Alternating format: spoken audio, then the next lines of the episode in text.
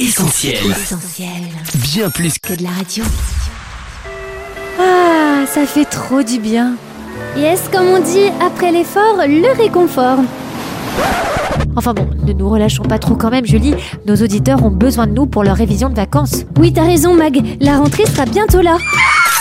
En tout cas, que vous soyez comme nous sous les sunlights des tropiques ou au travail, on vous promet du dépaysement cet été sur Essentiel Radio. Derrière un écran, sur une terrasse ou en croisière, va voyager. Yes, Essentiel Academy Summer Edition, c'est parti. Essentiel Academy, Summer Edition. Salut à tous, Julie au micro d'Essentiel Academy en compagnie de Coach Mag. Salut Julie, salut les auditeurs, vous nous écoutez sur essentielradio.com ou sur notre appli. Bienvenue sur Essentiel. C'était il y a 100 ans, le 18 février 1923, on découvrait les trésors de la chambre funéraire de Toutankhamon. À l'occasion du centenaire de l'une des plus grandes découvertes archéologiques de tous les temps, on vous emmène dans la vallée des rois. Fouilles archéologiques, trésors, mystères, malédictions, masques funéraires, voyage vers l'au-delà. D'Akhenaton à Beyoncé, d'Anubis à Agatha Christie. Bienvenue dans cette nouvelle émission inédite d'Essentiel Academy. Toutankhamon, rêve d'éternité, c'est maintenant sur Essentiel Radio. Savez-vous qui était Toutankhamon On vous a posé la question, on écoute vos réponses. Essentiel Academy, Julie et Mag. Je crois qu'il était anémique, je suis pas sûr. Je pense déjà avoir vu en photo son sarcophage, qui me semble une feraille assez célèbre. Bleu, bleu et doré, il me semble. Ça devait être un, un roi, quelqu'un de très important, égyptien.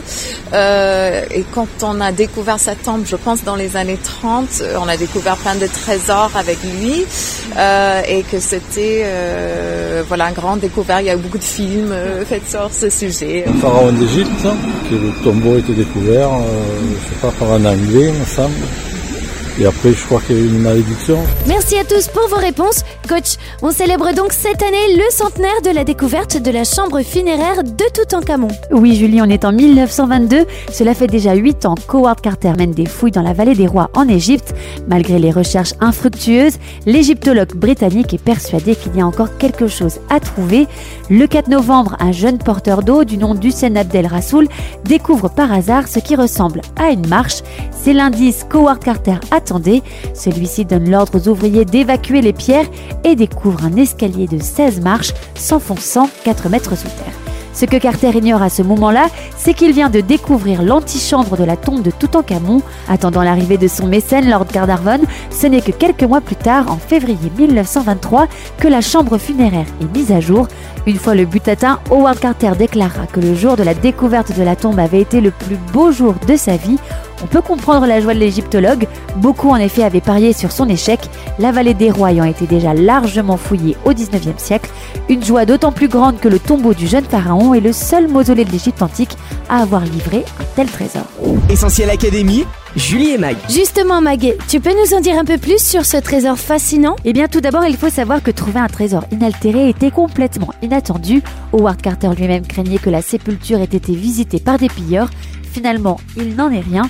La tombe est intacte, faisant du trésor de Toutankhamon l'une des plus grandes découvertes archéologiques du siècle dernier.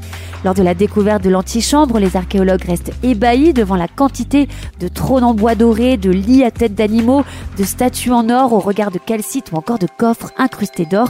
Partout, par centaines, des objets dorés sont empilés les uns sur les autres. La découverte de la chambre funéraire est tout aussi spectaculaire. En présence de quelques personnalités officielles, Howard Carter et Lord Carnarvon découvrent un véritable mur en or. Il s'agit de la demeure ultime de Toutankhamon, dans un sarcophage en quartz rouge contenant lui-même trois cercueils emboîtés les uns dans les autres. La momie de Toutankhamon repose dans un dernier cercueil en or massif qui pèse environ 110 kg. À partir de ce moment-là, il faudra encore 10 ans pour dégager la totalité de la tombe baptisée King Valley 62 et classer, restaurer, étudier tous les objets qu'elle recèle. Au total, plus de 5000 artefacts que l'on pourra bientôt admirer dans le nouveau et pharaonique grand musée égyptien construit au Caire. Essentiel Academy, Julie et Mag. De nombreuses découvertes fascinantes, coach, et pourtant certains mystères demeurent.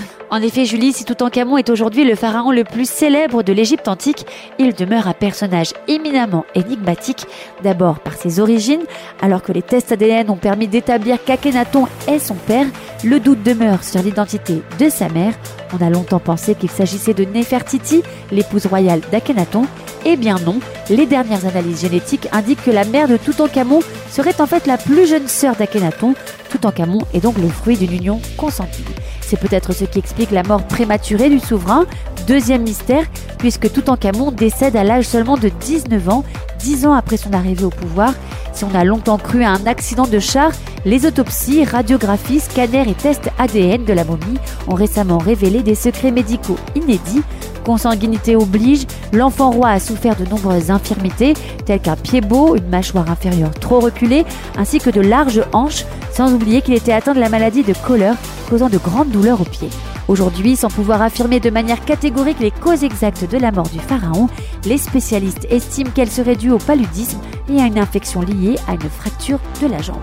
Enfin, mort naturelle ou accidentelle, on raconte qu'une malédiction liée à Toutankhamon frapperait tous ceux qui ont ouvert son tombeau.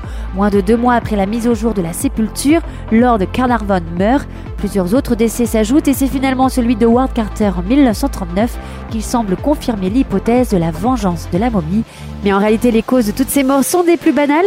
Cette prétendue malédiction aura au moins eu le mérite d'inspirer Agatha Christie pour écrire son roman L'aventure du tombeau égyptien et aussi un peu Hergé et son héros Tintin dans les cigares du pharaon. La malédiction du pharaon.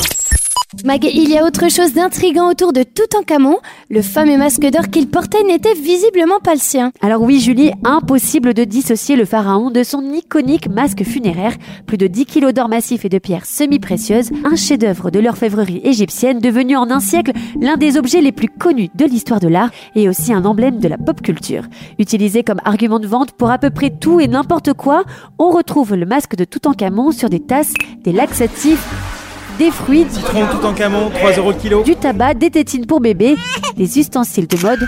On l'aperçoit dans les concerts de Beyoncé. Dans moult documentaires télé, les momies se réveillent au cinéma. Ce n'est pas une tombe, c'est une prison. D'après les hiéroglyphes, elle s'appelle Amanette.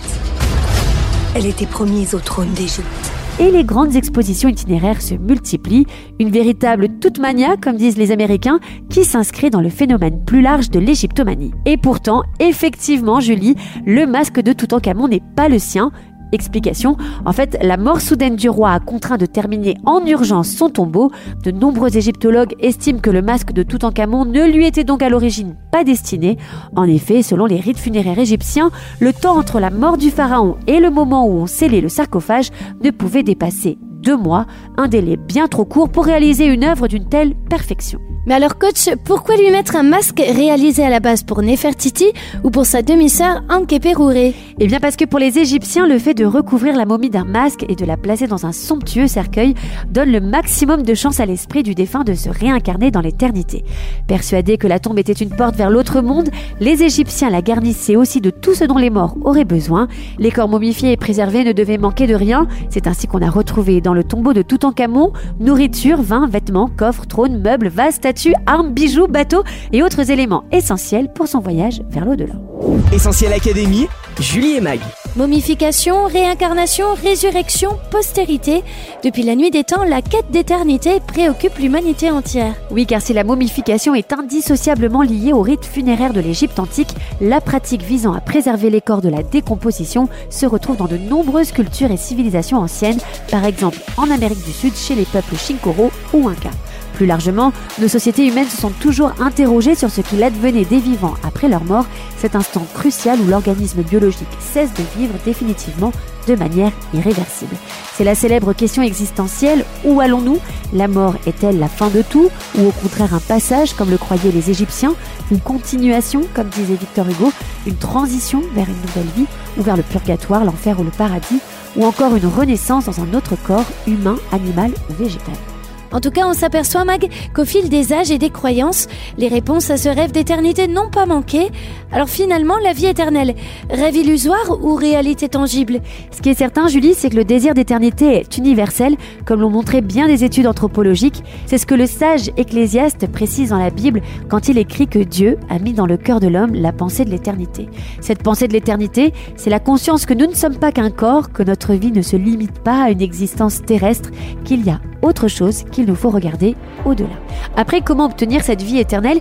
Eh bien, une lecture croisée de l'ensemble des philosophies, croyances et religions du monde met en évidence de manière récurrente, d'une part, les bonnes actions ou les bonnes œuvres, c'est-à-dire un comportement moral non répréhensible, et d'autre part, les mauvaises actions, fautes, péchés et autres comportements répréhensibles. Par exemple, chez les Égyptiens, le défunt est jugé pour la vie qu'il a menée, sous la surveillance du dieu Anubis à tête de chacal, son cœur est pesé, Osiris, roi des enfers, veille en tant que juge aux côtés d'autres divinités. Si le défunt échoue lors de la pesée, chargé de trop de péchés, alors une déesse monstrueuse dévore son âme, le condamnant à un coma perpétuel. En revanche, si le cœur s'équilibre, l'esprit émerge dans le royaume lumineux gouverné par Osiris. Là, le défunt retrouve ses proches et ses animaux. Cette vie lui est offerte pour l'éternité. Cette balance entre bonnes actions et mauvaises actions, on la retrouve dans énormément de croyances et de religions, comme si la vie éternelle se méritait et pouvait se gagner par nos efforts humains. Mais en toute honnêteté, c'est impossible, car si l'on devait compter nos fautes, nos péchés, nos mauvaises actions, nos mauvaises pensées, nos mauvais sentiments, il est clair que la balance pencherait du mauvais côté. Et même en étant optimiste et en pensant pouvoir atteindre cet équilibre, il y aura toujours cette épée de Damoclès au-dessus de nos têtes et cette incertitude, suis-je vraiment sûr d'être sauvé À ce sujet, la Bible apporte un message clair et une réponse précise. Ce n'est point par les œuvres que vous êtes sauvés, c'est par la grâce, par le moyen de la foi, et cela ne vient pas de vous, c'est le don de Dieu. Cette grâce de Dieu, ce cadeau immérité, s'est incarné il y a 2000 ans en Jésus. L'un de ses amis a reconnu un jour à son sujet, tu as les paroles de la vie éternelle. On ne peut qu'acquiescer en découvrant le message de Jésus et l'étendue de sa puissance. Il a ressuscité des morts, ramené à la vie des hommes et des femmes complètement brisés et détruits. Il a fait aussi cette promesse à tous ceux qui croient en lui. Aujourd'hui, tu seras avec moi dans le paradis. Et il dit encore, celui qui écoute ma parole et qui croit à celui qui m'a envoyé, a la vie éternelle et ne vient point en jugement, mais il est passé de la mort à la vie. Essentiel Académie, Julie et Mag. Merci coach pour ces conseils. Pour résumer cette émission pharaonique et tout en camonesque, on retient 1. La découverte sensationnelle d'Howard Carter il y a pile 100 ans. 2. Le trésor spectaculaire du fils d'Akhenaton, plus de 5000 objets préservés. 3. Les mystères de Toutankhamon et la malédiction de la momie. 4. L'iconique masque funéraire qui en fait n'était pas destiné au jeune pharaon. Enfin 5. Le rêve d'éternité de l'humanité entière. Et par la foi en Jésus-Christ, ce rêve peut devenir réalité dès aujourd'hui. Essentiel Académie, Summer Edition. Ah, elle était trop bien cette émission. C'est clair, je te resserre un peu de jus? Les filles, c'est bon pour vous? Je peux stopper l'enregistrement? Oh non, Mathieu T'as tout gâché. À la, semaine prochaine.